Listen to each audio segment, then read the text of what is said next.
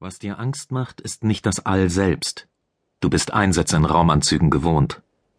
Was dir Angst macht, ist auch nicht die allumfassende Schwärze, jene samtene Dunkelheit, die wie ein Tuch wirkt, in das jemand mit einer Nadel Löcher gestochen hat. Die Sterne funkeln nicht, sie blicken stumm und starr und teilnahmslos. Sie sind desinteressiert an Unwichtigkeiten wie dir und dem Mann, der neben dir schwebt. Er ist noch immer besinnungslos, vielleicht gar ins Koma gefallen, du weißt es nicht. Aber auch das bereitet dir keine Furcht. Noch lebt ihr beide, was mehr ist, als du hoffen konntest, auch wenn es nur ein dünner Faden ist, an dem euer Schicksal hängt. Was dir Angst macht, ist die absolute Lautlosigkeit. Alles, was du hörst, sind dein eigener Atem, dein Schlucken und die Reste eines Schluchzens, das du gewaltsam zurückdrängst. Sobald du nämlich Tränen weinst, wird das Gebläse in deinem Helm anspringen, um die Feuchtigkeit zu vertreiben, doch das würde Energie verschwenden. Wenig nur, aber angesichts der fast leeren Energiereserven deines Anzugs zählt jedes winzige bisschen. Deswegen hast du sämtliche Helmanzeigen ausgeschaltet, willst sie nur aktivieren, wenn es unbedingt sein muss. Die vielen roten Lichter, die all die diversen Ausfälle anzeigen, willst du ohnehin nicht mehr sehen.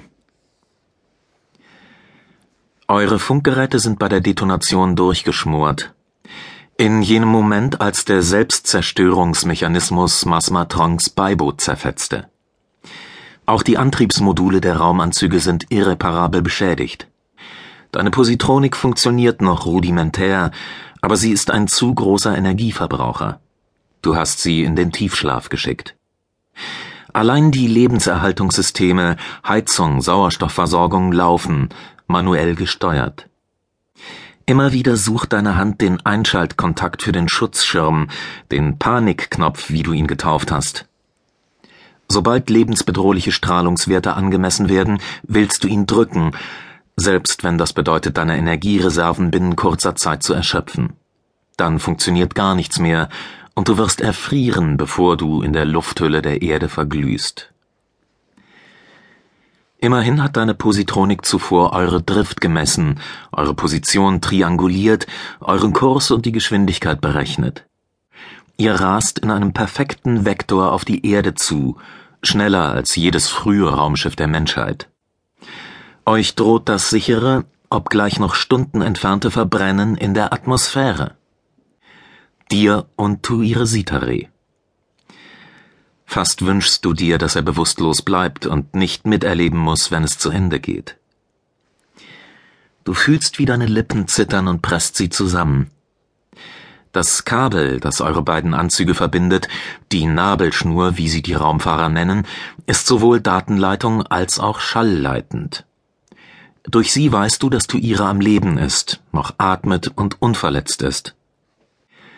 In regelmäßigen Abständen rufst du ihn. Bisher hat er nicht geantwortet. Der Schock, den er erlitten hat, muss gewaltig sein, denkst du.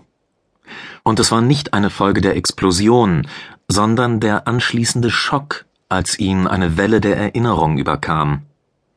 Kurz nachdem sie sich per Sicherheitsleine aneinander gekoppelt hatten. Als würde ein starker Lichtfilter wirksam werden, hatte sich alles verdunkelt, was im All Licht aussendete oder reflektierte. Die Sonne, die Erde, der Mond, das Nachglühen der zerstörten Beibootwrackteile. Als die gewohnte Lichtstärke wieder einsetzte, war Tuire nicht mehr ansprechbar gewesen. Seitdem umgab dich die grässliche Lautlosigkeit. Wachen Sie auf, Tuire, sagst du zum wiederholten Mal. Ohne große Hoffnung sprichst du, monoton, der Sinnlosigkeit deines Tuns gewiss. Ich bin wach, Ishi. Dir entfährt ein leiser Schrei. Tuire klammert sich an deinem Arm fest, als du ihn in deiner Freude anstößt und er sich zu drehen beginnt. Sachte, hörst du ihn sagen. Die Stille ist nicht länger still. Wie ist die Lage? Du berichtest, was du weißt. Seine Positronik ist völlig hinüber. Er ruft die gespeicherten Werte der deinigen über das Verbindungskabel ab. Weniger als 19 Stunden, fasst er zusammen.